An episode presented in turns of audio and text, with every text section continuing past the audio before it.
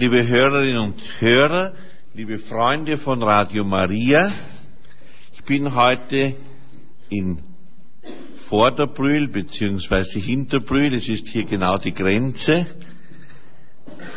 zwischen Mödling und Hinterbrühl im sogenannten Christkönigskloster bei der Gemeinschaft Immaculata. Und es ist tatsächlich nicht weit von meinem schönen Kloster Zisterzienserstift Heiligen Kreuz entfernt, ungefähr 13 Kilometer.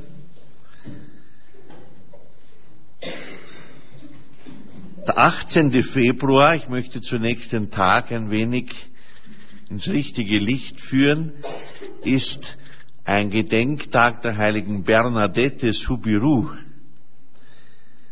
1858 war in Lourdes die dritte Erscheinung Mariens.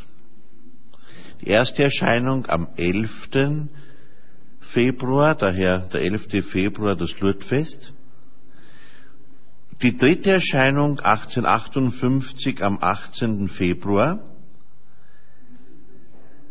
Maria ersucht Bernadette durch 14 Tage täglich zu kommen und verspricht ihr, sie im Jenseits glücklich zu machen. Wenn hier so viele Familien da sind, wie gesprochen wurde, ist das vielleicht nicht sehr tröstlich, wenn die Mutter Gottes sagt, nicht hier auf Erden werde ich euch glücklich machen, sondern erst im Jenseits. Vielleicht haben heute das schon einige so empfunden. Denn der Alltag ist ja nicht immer einfach zu bewältigen und es gibt viele Kreuze, Probleme, Schwierigkeiten, Sorgen, Nöte des Alltags, die es zu bewältigen gilt. Und daher sagt die Mutter Gottes sehr realistisch und ich finde auch ganz sonnenklar, nicht hier auf Erden werde ich dich, Bernadette Subiru, glücklich machen, sondern erst im Jenseits. Aber sie erscheint dir trotzdem weiterhin bis 4. März täglich, vertraut ihr Geheimnisse an, fordert sie wiederholt auf, für die armen Sünder und die kranke Welt zu beten und zu büßen. Und das gilt auch für Sie, liebe Hörerinnen und Hörer von Radio Maria, liebe Freunde, die ihr heute hier mir zuhört. Es ist heute auch, der 18. Februar, der Todestag eines berühmten Künstlers, den Sie sicher alle kennen, Michelangelo Buonarroti. 1564 in Rom, der Schöpfer der Pietà. Wer kennt sie nicht? Die Pietà. Die wunderbarste Darstellung der Schmerzensmutter mit dem toten Christus in ihrem Schoße. Michelangelo Bonarotti hat dieses Meisterwerk aus einem einzigen Marmorblock aus Ferrara geschaffen. Und wenn man davor steht, ich stand auch am 29. Juni 1975 am Ende meiner Priesterweihe davor, als ich nämlich zum Priester geweiht worden bin in Rom durch Papst Paul VI., waren wir nur 356 Neupriester nur 356 aus aller Welt. Ich war der einzige Österreicher und der Papst Paul VI. damals hat uns am Schluss der Weihliturgie, die circa dreieinhalb bis vier Stunden gedauert hat, zur Pietà geführt. Es war schon nach 23 Uhr. Und wir sind dort davor gestanden und er hat noch einmal gesagt, seht, da ist eure Mutter. Und nicht nur damals, sondern auch später, als ich vor der Pietà gestanden bin, war mir immer klar, wie konnte Michelangelo Buonarroti aus dieser einen, aus diesem einen Marmorblock aus Carrara dieses Kunstwerk, dieses Meisterwerk schaffen. Er konnte es nur durch Inspiration, Eingebung von oben. Und das ist eigentlich unser Thema der Heilige Geist und die Familien. So wie der Künstler Michelangelo eine Intuition, eine Eingebung, eine Inspiration, eine Einhauchung, eine Infusion, eine Eingießung oder Ausgießung, Effusion des Heiligen Geistes gebraucht hat, um ein solches Meisterwerk zu schaffen. Er konnte ja nur mit Hammer und Meißel vorgehen, nicht? Und sonst hat er ja nichts gehabt. Heute gibt es vielleicht noch bessere Handwerkzeuge. So ist es auch in den Familien. Wie kann man eine christliche Familie gestalten mit zwei, drei, vier, fünf bis zwölf Kindern? Kenne Familien mit zwölf Kindern. Ja? Beim zwölften Kind kommt dann schon der Landeshauptmann zur Taufe und das muss und heißt dann meistens Leopold, wenn es ein Bub ist, oder Leopold. Kenne Familien, die haben nur acht Kinder oder sechs Kinder und da habe ich gesagt, sie sollen in der Landesregierung einreichen und haben immerhin dann eine Zuwendung bekommen, um ein größeres Auto zu kaufen. Also ich glaube, wie kann man das Meisterwerk einer christlichen Familie zustande bringen, ohne diese Einsprechungen, Eingebungen, Erleuchtungen von oben, ohne das Wirken des Heiligen Geistes. So wie der Künstler für sein Bildwerk, für sein Meisterwerk in Stein, in Marmor, eben die Intuition des Geistes von oben braucht, so braucht es jede christliche Familie. Das zum heutigen Tag. Ich habe neulich in der bekannten Zeitschrift Feuer und Licht, die unsere Gemeinschaft der Seligpreisungen herausgibt, einen Beitrag von Raniero Cantalamessa gefunden, der Kapuziner und päpstliche Hofprediger. Und da schreibt er zum Titel Ruach. Ruach ist das hebräische Wort für Geist. Es ist schön, den Geist bisweilen mit diesem Wort anzurufen. Ruach. Da aus dem Mund des Propheten, der Psalmisten und der Mutter Gottes, Maria, und aus dem Mund Jesu auch immer wieder dieses Wort kam, Ruach. Hebräisch, Aramäisch gleich, Ruach. Und Kantaler Messer weist darauf hin, dass es einen Text in der Bibel, in der Heiligen Schrift gibt, wo sich die drei Bedeutungen des hebräischen Wortes Ruach vereint finden. Nämlich Wind, Hauch oder Atem und Heiliger Geist. Also Wind, Hauch oder Atem und Heiliger Geist.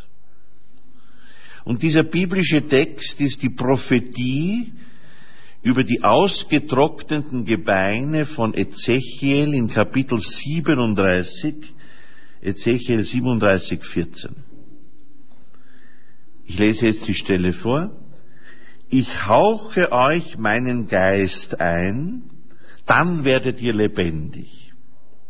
Und ich bringe euch wieder in euer Land dann werdet ihr erkennen, dass ich der Herr bin.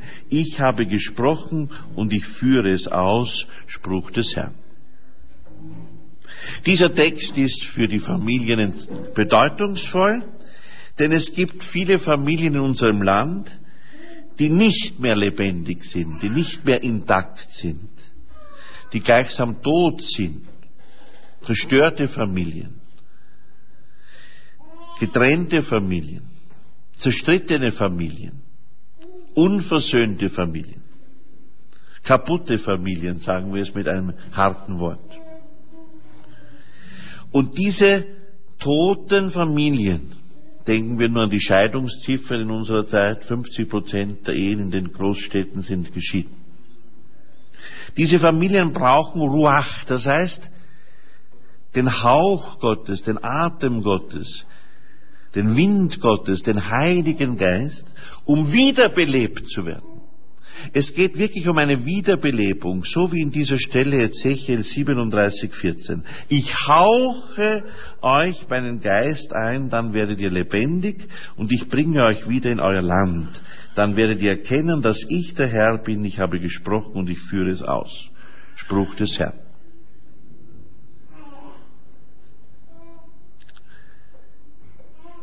Symbol und Wirklichkeit verflechten sich, verflechten sich hier und laufen sich sozusagen gegenseitig nach.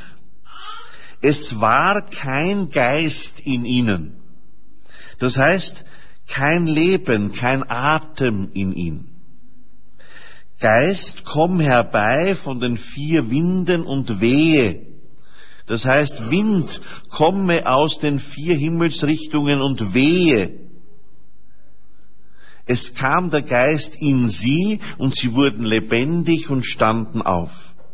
In Ezechiel ist das sehr drastisch geschildert. Da ist ein Feld mit lauter Knochen, mit lauter Skeletten, mit lauter klappernden Knochen. Wenn man diesen Text Ezechiel 37 liest, hat man so die Erinnerung an die Geisterbahn. Nicht? Da klappert nur alles so lauter Knochengerüst. Und dann auf einmal kommt der Geist Gottes und belebt diese Gebeine, diese Knochen, diese Skelette. Und sie beginnen sich mit Fleisch und mit Zähnen zu überziehen und stehen auf zu neuem Leben. Warum? Weil der Geist Gottes, Ruach, Wind, Atem darüber fährt, darüber bläst und sie zu neuem Leben erweckt.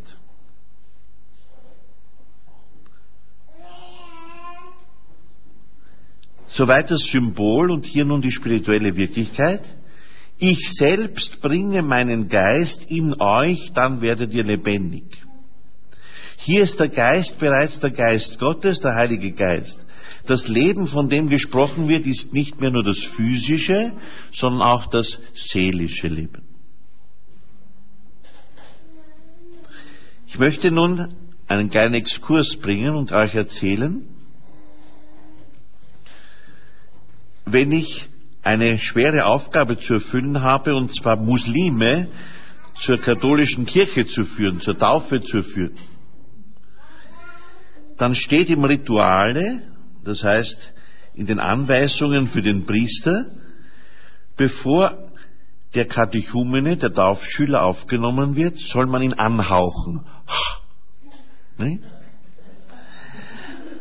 Und auf diese Weise auf diese Weise den bösen Geist austreiben. Heute müsste man fast jede Familie in unserem Land anhauchen und den bösen Geist austreiben. Warum? Jesus, der Auferstandene, kommt in die Mitte seiner Jünger und haucht sie an. Empfange den Heiligen Geist, wem ihr die Sünden nachlasst, sind sie nachgelassen, wem ihr sie behaltet, dem sind sie behalten. Er haucht die Apostel an. Er führt das Sakrament der Sündenvergebung, der Versöhnung, der Buße ein durch das Hauchen, durch das Aushauchen des Geistes. Da sehen wir ganz deutlich, dass der Hauch, der Wind, der Atem, das Pneuma, Ruach, der Heilige Geist von Jesus Christus ausgeht, vom Auferstandenen. So wie wir auch im Credo beten, vom Vater und vom Sohn geht er aus. Und wie geht er aus? Er haucht ihn auf, aus auf die Jünger, auf die Apostel. Und sie empfangen den Heiligen Geist, er sagt es auch, empfange den Heiligen Geist und können dann in der Kraft des Heiligen Geistes neues Leben spenden durch das Bußsakrament, durch das Sakrament der Versöhnung, Beichte. Genau das ist es, was auch für die Familie notwendig ist. Durch das Bußsakrament, durch das Sakrament der Versöhnung, durch das Sakrament der heiligen Beichte kommt der Heilige Geist neu in die Herzen dieser Familien und neues Leben entsteht in ihnen. Ich mache das immer so, zuerst beichtet die Frau, dann beichtet der Mann oder umgekehrt, je nachdem, wer zuerst Mut hat. Nicht? Meistens haben die Männer keinen Mut, die Frauen sind immer die Ersten. Und wenn die sehen, dass die lange drinnen waren, haben sie immer Angst, so jedes dauert so lang. Nicht? Daher ist es besser, man nimmt den Mann zuerst, es geht schneller, dann kann die Frau dann länger bleiben. Jedenfalls ist das eine Sache, die interessant ist. Also einer zittert um den anderen, wann der herauskommt. Und wichtig ist, dass vorher und nachher hineingehen mit heruntergezogenen Mundwinkeln, hinausgehen mit Lächeln. Nicht? Wenn sie fröhlich hinausgeht, dann ist schon alles gewonnen. Und dann holt man beide herein und erneuert das Ehesakrament, indem das Eheversprechen, äh, das Eheversprechen wirklich erneuert wird mit beiden.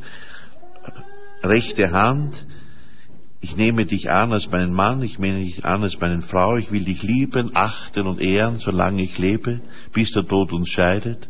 In Gesundheit und Krankheit, in guten und in bösen Tagen. Dann wird der Ring noch angeschaut, ich trage diesen Ring als Zeichen der Liebe und Treue. Und dann kommt das Kreuzzeichen im Namen des Vaters und des Sohnes und des Heiligen Geistes. Und dann kommt die Stola, was Gott verbunden hat, das darf der Mensch nicht erinnern, und dann kommt das Busserl. Nicht? Gehört auch dazu. Auch Ruach, Atem, Hauch, nicht? Im Kuss kommt ja das auch zum Ausdruck. Denn einer darf dem anderen den Heiligen Geist mitteilen. Denn wir sind ja alle Tempel des Heiligen Geistes. Heilige Paulus sagt ganz deutlich, weißt du nicht, dass du ein Tempel des Heiligen Geistes bist?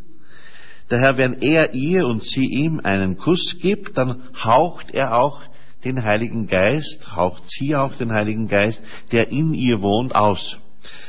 Ähnlich ist es, wenn wir in der Kälte hinausgehen, machen wir auch und hauchen nicht in unsere Hände hinein. Die frühen Christen haben das gemacht bei jedem Kreuzzeichen. Das könnt ihr nachlesen bei Hippolyt von Rom in der Traditio Apostolica, hier Apostolicae Paradosis. Da steht drinnen, bevor der Christ das Kreuzzeichen macht, haucht er in seine Hände, denn er ist der Tempel des Heiligen Geistes. Und wenn er dann den Heiligen Geist eingehaucht, ausgehaucht hat in seine Hände, dann macht er mit diesen Händen, sozusagen mit den feuchten Händen, nicht, das Kreuzzeichen im Heiligen Geist. Wunderbar. Gut, gehen wir weiter. Komm, o Geist, veni, Sancte Spiritus. Komm, o Geist, das ist die ursprüngliche Epiklese, die Anrufung des Heiligen Geistes. Aus ihr geht die Anrufung hervor, die den Hymnus Veni Creator Spiritus eröffnet. Komm, Schöpfer Geist, kehr bei uns ein. Und auch die Pfingstsequenz, Veni Sancte Spiritus et emite Ceditus, tue lucis radium.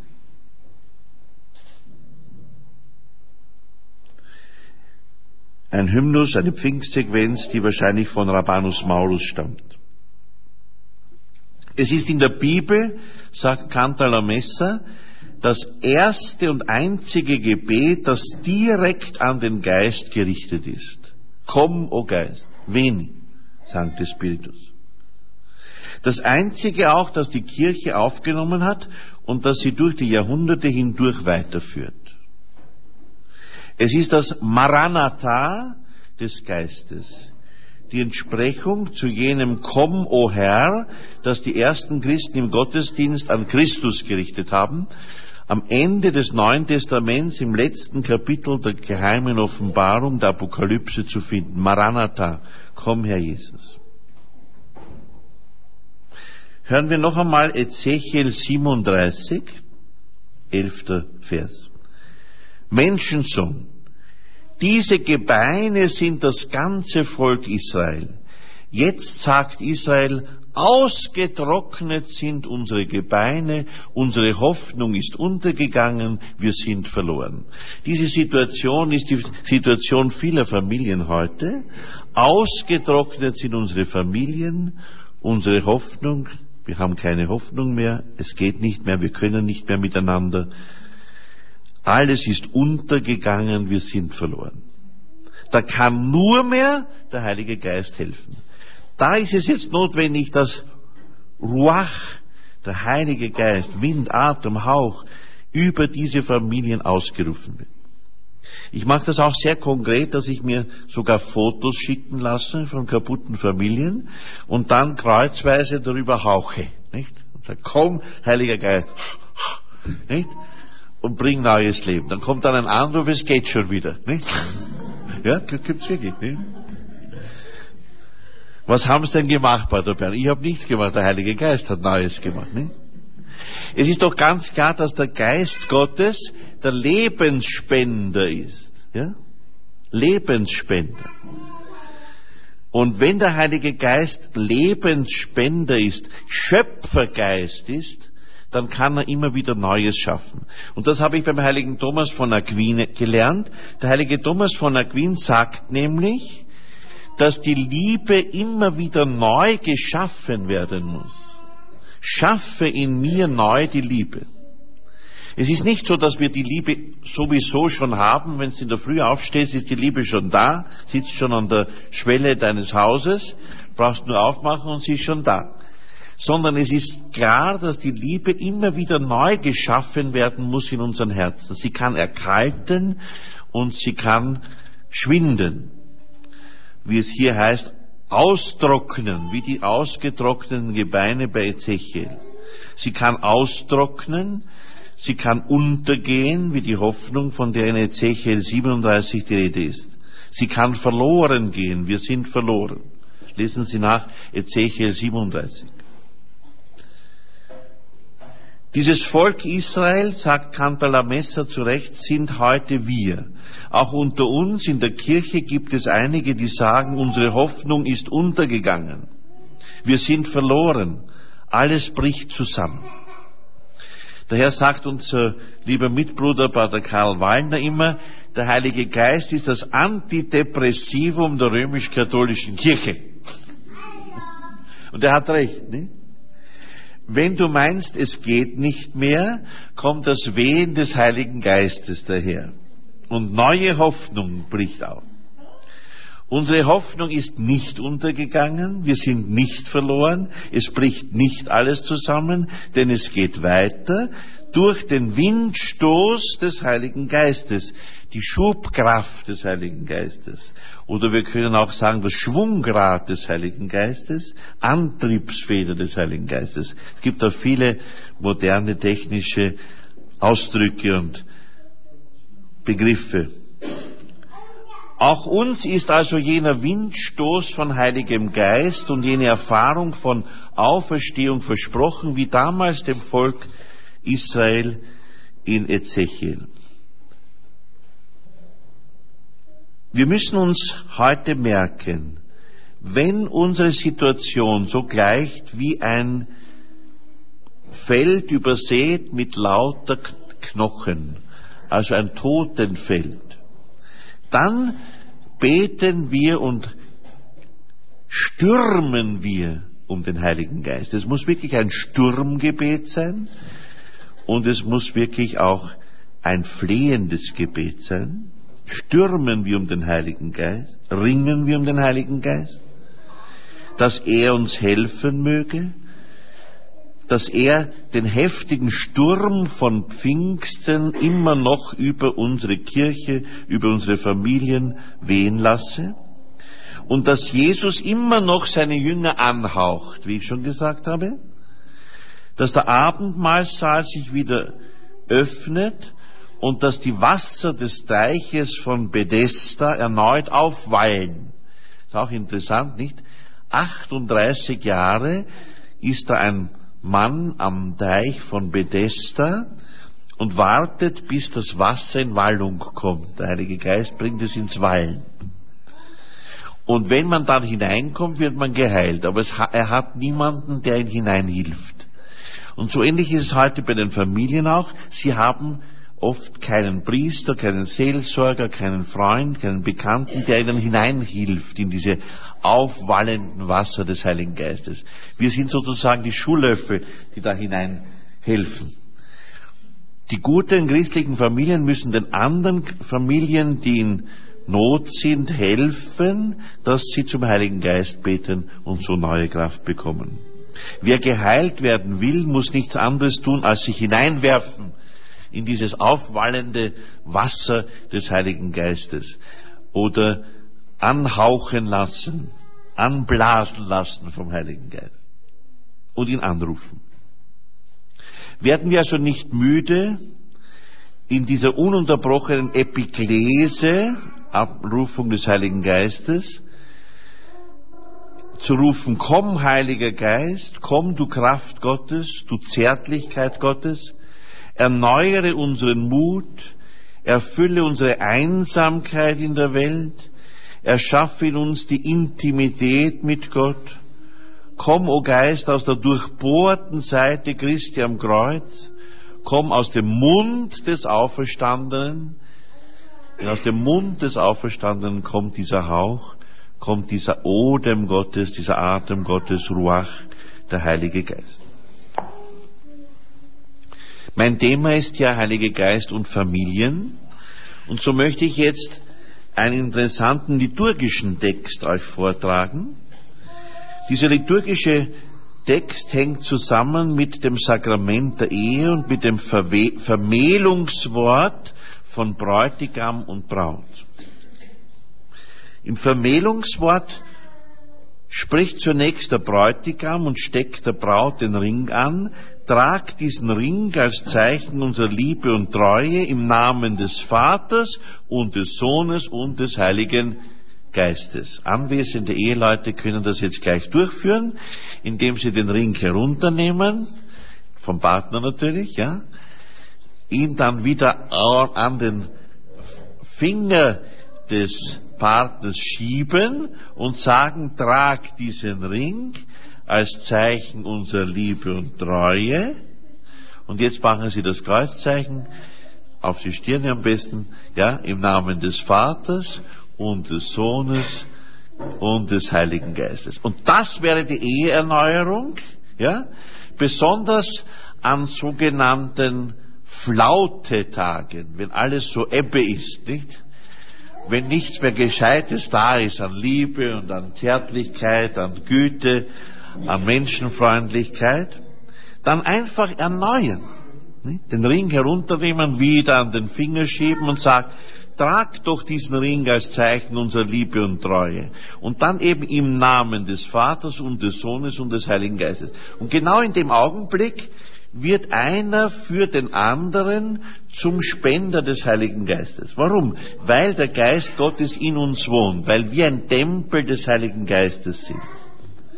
Ich habe euch ja schon eingeladen, nachzudenken über dieses Wort. Wissen wir eigentlich, dass wir Tempel des Heiligen Geistes sind? Wissen wir eigentlich, dass wir Pneumatiker sind? Pneumatophoroi, Träger des Heiligen Geistes? Wissen wir eigentlich, dass wir Geistträger sind? Dass dieser Geist Gottes in uns eine lebendige Wirklichkeit ist?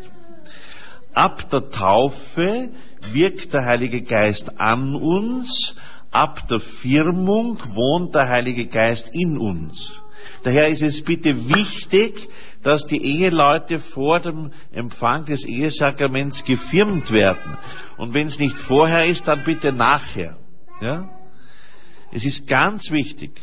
Die Firmung ist nicht ein Accessoire der französischen Mode und der katholischen Mode, sondern die Firmung ist eine Notwendigkeit fürs Eheleben. Denn wenn du nicht ein Tempel des Heiligen Geistes bist, wenn der Geist nicht in dir wohnt, man nennt das im theologischen Inhabitatio, Einwohnung des Heiligen Geistes, ja?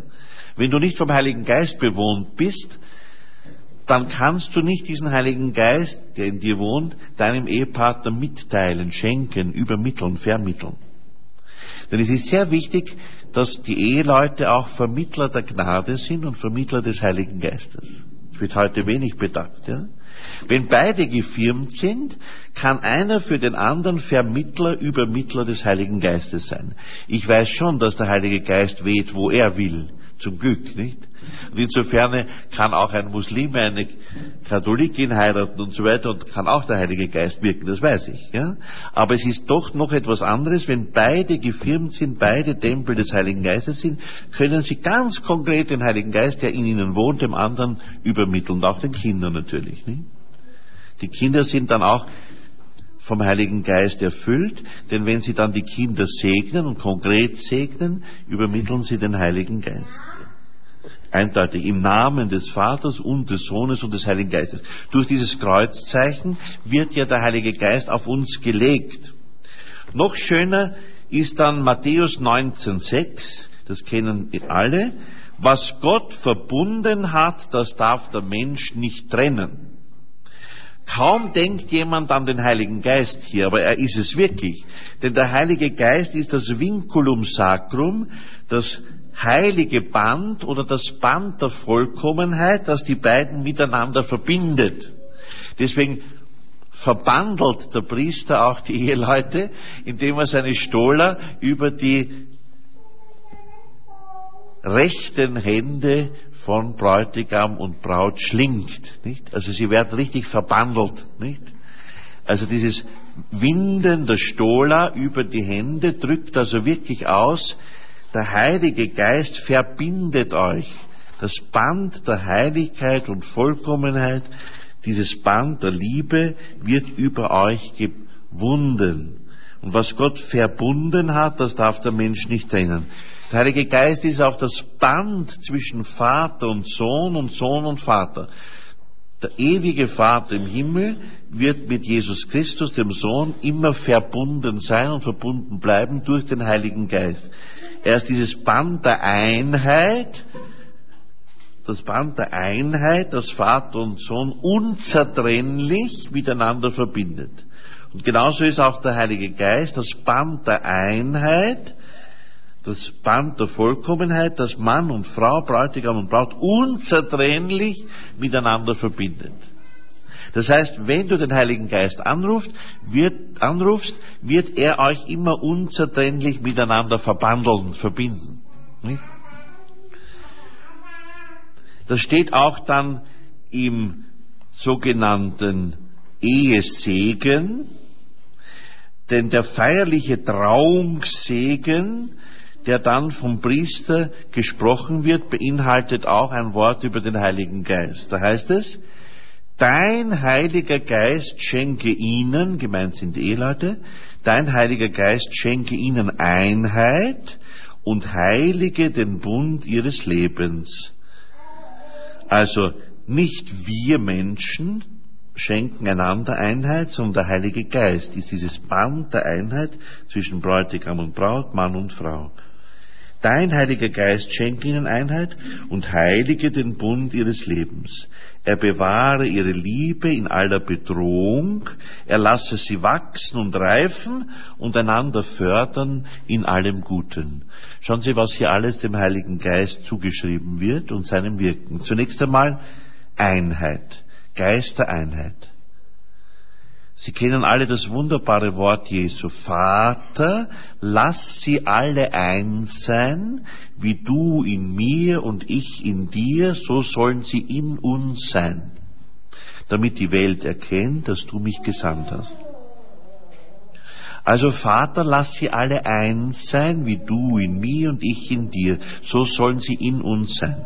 Diese Einheit zwischen Vater und Sohn, Sohn und Vater, die spiegelt sich jetzt wieder in der Einheit von Mann und Frau. So sind die christlichen Eheleute Interpreten, Darsteller dieser Liebe Gottes, dieser Einheit in Gott. Und es ist der Heilige Geist, der diese Einheit schenkt. Dann er eint nicht nur, sondern er heiligt auch den Bund des Lebens.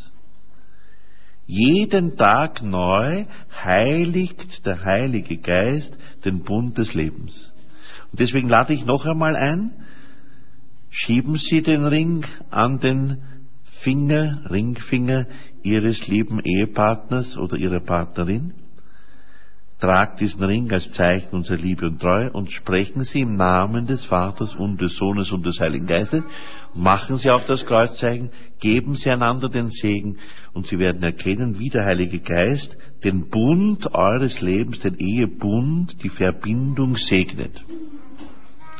Wenn die Eheleute nicht einander segnen, wenn sie den Heiligen Geist, den Vater und den Sohn nicht auf sich, auf sich herabrufen, dann trocknet die Liebe aus und dann geht sie verloren. Jeden Tag schafft also Gott die Liebe neu, wie Thomas von Aquin sagt. Schaffe in mir neu die Liebe, Heiliger Geist.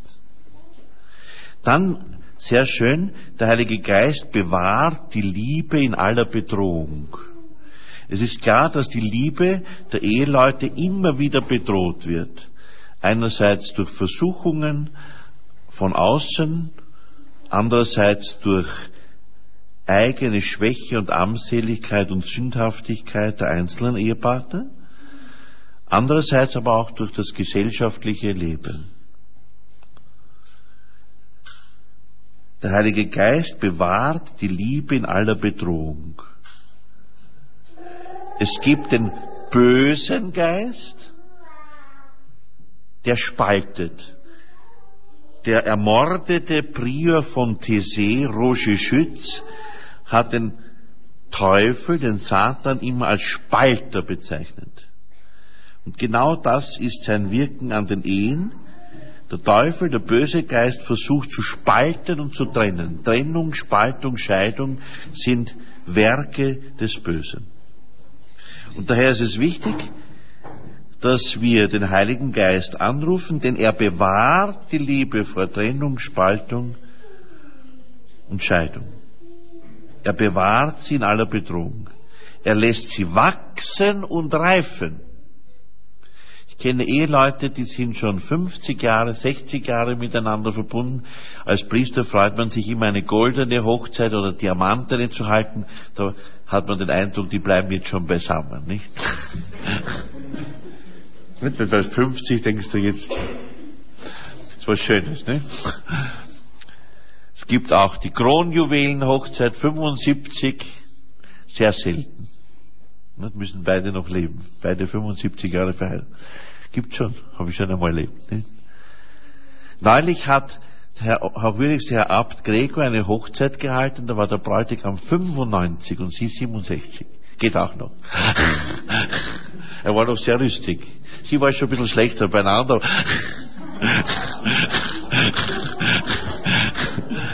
ja. Nur damit man sieht, es ist alles möglich bei Gott, gell? Und auch in der Kirche. Laut Kirchenrecht muss die Braut mindestens zwölf und der Bräutigam 15 ne, sein. Oder zwölf und 15, glaube ich, ist Kirchenrecht. Schaut's einmal nach. Gut. Auch das ist typisch für den Orient, diese frühen Ehen, nicht? Ja? Da braucht's wirklich den Heiligen Geist. Er bewahrt die Liebe in aller Bedrohung. Er lässt die Liebe wachsen und reifen. Und er fördert die Eheleute in allem Guten. Lesen Sie nach im sogenannten Trauungssegen des Eherituales. Schließen möchte ich mit dem verstorbenen Papst Johannes Paul II. Johannes Paul II. sagt, Familie werde, was du bist. Das Wort ist ja bekannt. Es war in dem berühmten apostolischen Schreiben Familiaris Consortio über die Aufgaben der christlichen Familie in der Welt von heute.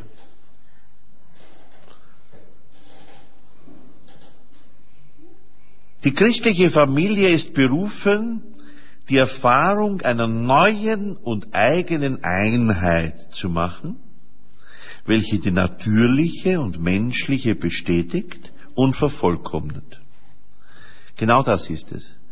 Die natürliche Einheit, die menschliche Einheit wird durch den Heiligen Geist nicht nur bestätigt, sondern vervollkommnet. Die menschliche Einheit wird zu einer göttlichen Einheit. Denn Ehe ist ja Sakrament. Und daher wird sie in Gottes Heil, in Gottes Leben, in das Leben in Fülle eingetaucht. Ich erlebe das immer sehr schön, wenn Ehe in der Wurzel geheilt werden. Wenn Leute vor 20 Jahren standesamtlich geheiratet haben, zivil getraut wurden und dann diese Ehe zum Sakrament erhoben wird, das heißt in den Gnadenstand erhoben wird, dann wird deutlich, dass eine natürliche menschliche Einheit vervollkommnet wird, bestätigt wird durch den Heiligen Geist, ja vergöttlicht wird. Er, der Heilige Geist, gibt dann eine noch stärkere Klammer, er vereint die beiden noch tiefer, weil er sie in das Geheimnis Gottes einbezieht. Der Papst sagt, ist doch die Gnade Jesu Christi des Erstgeborenen unter vielen Brüdern durch ihre Natur und innere Dynamik eine Gnade der Brüderlichkeit, wie sie der heilige Thomas von Aquin nennt. Gnade der Brüderlichkeit. Und jetzt kommt der Papst auf das Eheleben und den Heiligen Geist zu sprechen. Er sagt, der im Sakrament ausgegossene Heilige Geist ist die lebendige Wurzel und die unerschöpfliche Nahrung der übernatürlichen Gemeinschaft, die die Gläubigen versammelt und mit Christus und untereinander in der Einheit der Kirche Gottes verbindet. Hier wird der Heilige Geist unter dem Bild des Wassers dargestellt. Nicht? Und das ist ein schönes Bild. Alle Elemente, Feuer, Wasser, Erde, Luft, können wir mit dem Heiligen Geist verbinden. Wir haben schon von Ruach, Hauch, Wind, Atem gesprochen, da ist die Luft. Feuer des Heiligen Geistes, das kennen wir alle vom Pfingstfest, ja. Denken wir an die Feuerzungen, denken wir an das Wort Jesu, ich bin gekommen, Feuer auf die Erde zu werfen. Was will ich anderes, als dass es brenne? Denken wir aber auch an die Erde. Denn das Erdhafte beim Heiligen Geist zeigt sich beim sogenannten Krisamöl. Der Bischof bei der Firmung taucht seinen Daumen in das Öl ein, das ist das Erdhafte, nicht das Öl, und macht mit diesem Öl ein Kreuzzeichen auf die Stirne, sei besiegelt durch die Gabe Gottes, den Heiligen Geist. Er versiegelt den Menschen und der Heilige Geist wohnt in diesem Herzen dieser Seele dieses Menschen. Und dann ist natürlich auch der Heilige Geist mit dem Wasser verbunden, denn wir werden getauft im Wasser und im Heiligen Geist. Heilige Paulus sagt so schön, Geduld bringt Bewährung, Bewährung Hoffnung und Hoffnung wird nicht zu Schanden, denn der Heilige Geist ist ausgegossen in unsere Herzen. Effusion, Infusion, heute in der medizinischen Welt sehr bekannt, das Eingießen und Ausgießen, Ausschütten des Heiligen Geistes. Und genau das sagt der verstorbene Johannes Paul II. in seinem schönen Schreiben Familiares Consortio. Im Sakrament wird der Heilige Geist ausgegossen. Im Sakrament der Ehe genauso. In dem Moment, wo zwei Menschen wirklich einander für ihr Leben lang Liebe und Treue versprechen, wird der Heilige Geist über dieses Paar ausgegossen. Wie gesagt, es kommt im Kuss zum Ausdruck, Hauch, Atem, da ist der Kuss. Es kommt auch im Überreichen des Ringes zum Ausdruck, das ist das materielle, stoffliche. Und es kommt auch im Kreuzzeichen zum Ausdruck, im Namen des Vaters und des Sohnes und des Heiligen Geistes. Diese Ausgießung des Heiligen Geistes. Und dann noch in der Stola des Priesters, die über die Hände der Eheleute geschlungen wird, das Band der Liebe und Vollkommenheit, Ausgießung des Heiligen Geistes als Geist der Einheit und der Verbundenheit. Bund, Ehebund. In Treue, Trauung, du kannst mir trauen, ich traue dir, du traust mir, wir trauen uns etwas. Doch sagt hier der Text, der im Sakrament ausgegossene Heilige Geist ist die lebendige Wurzel und die unerschöpfliche Nahrung. Lebendige Wurzel der Ehe ist also der Heilige Geist. Wenn ihr in eurer Ehe auf die Wurzel, auf die Verwurzelung schauen wollt, dann findet ihr den Heiligen Geist. Der Heilige Geist ist die lebendige Wurzel eurer Ehe. Und aus dieser lebendigen Wurzel kommt dann der Baum des Lebens, nicht der Baum der Familie, der Baum des irdischen Lebens. Und unerschöpfliche Nahrung. Der Heilige Geist wird eine unerschöpfliche Nahrung bleiben. Du kannst den Heiligen Geist nie ausschöpfen, du kannst den Heiligen Geist nie austrinken. Er ist inepotabile, sagt der heilige Thomas von Aquin. Unaustrinkbarer Gott. Schönes Wort, nicht? Schauen Sie, dieses Glas ist bald leer. Und dann muss wieder nachgegossen werden, nicht? Aber der Heilige Geist ist inepotabile, unaustrinkbar. Den kannst du nicht austrinken und ausschöpfen. Er ist unerschöpflich. Eine Quelle, die nie versiegt. Daher eigentlich komisch, warum sich die Leute nicht an den Heiligen Geist wenden, wenn Eheprobleme und Ehekrisen sind. Aber ich glaube, das sorgt auch der böse Geist dafür, dass der Heilige Geist vergessen wird. Er ist oft der vergessene Gott, nicht? Die vergessene dritte göttliche Person. Man denkt nicht mehr an ihn. Er wird übergangen, übersehen, beiseite geschoben.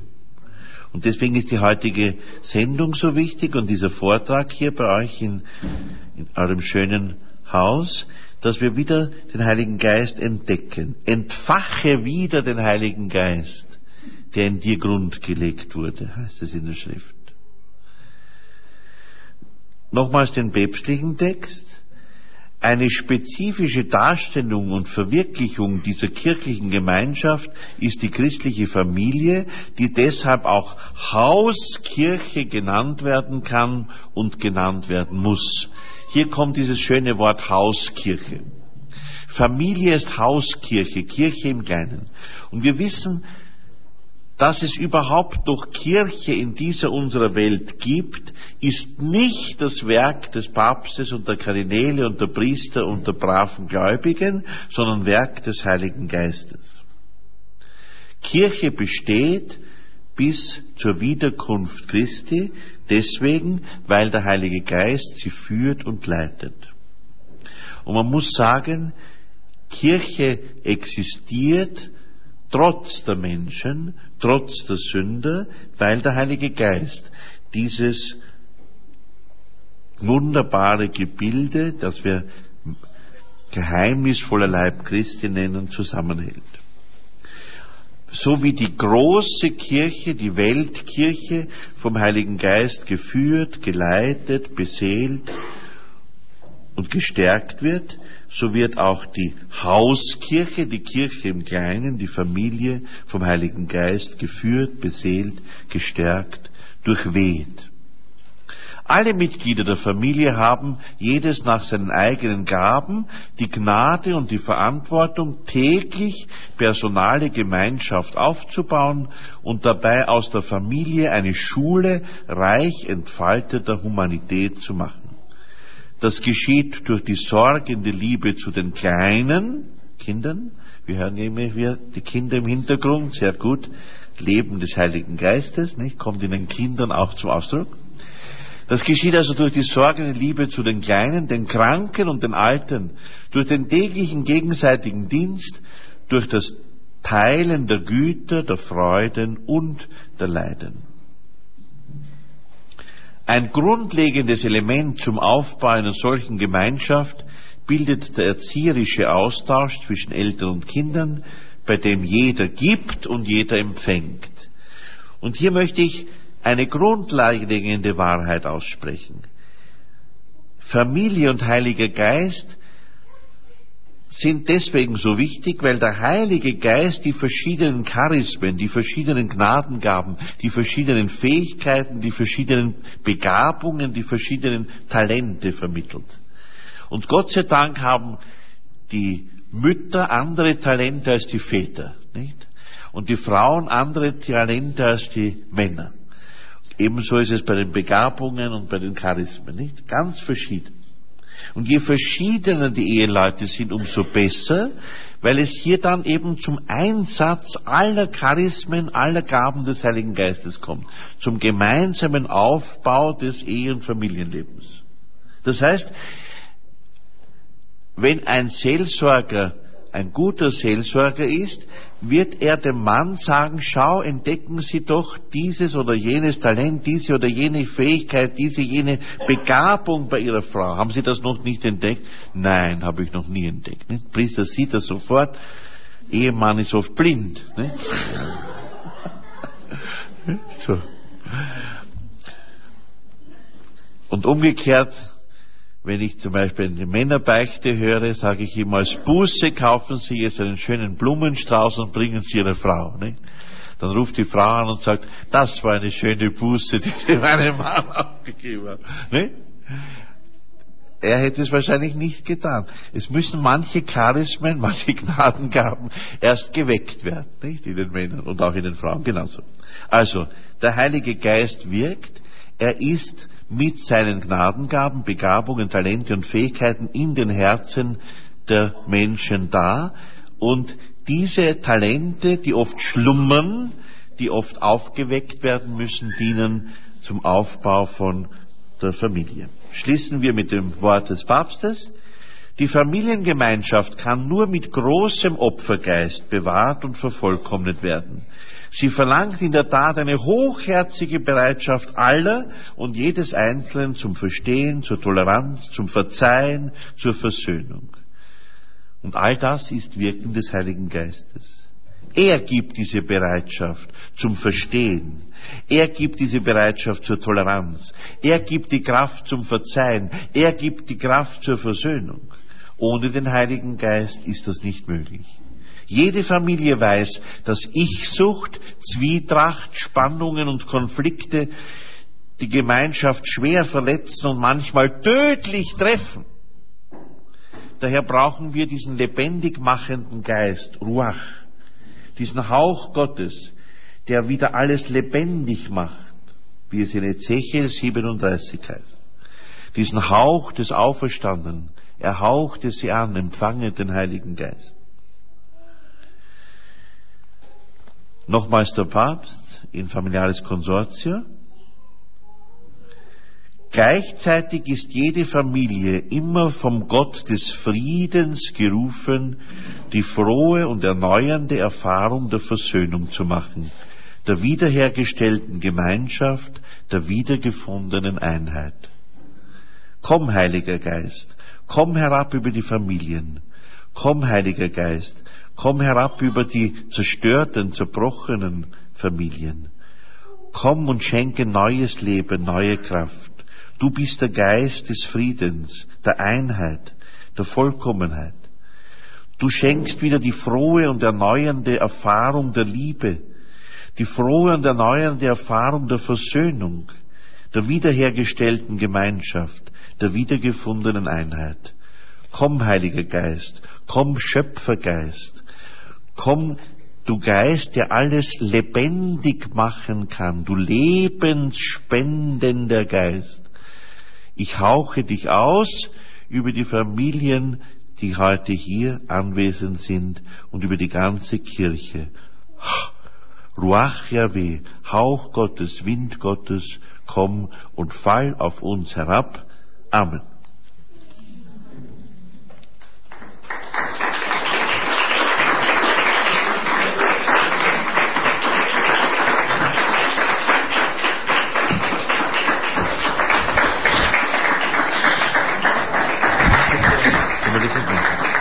Hallo Sandra.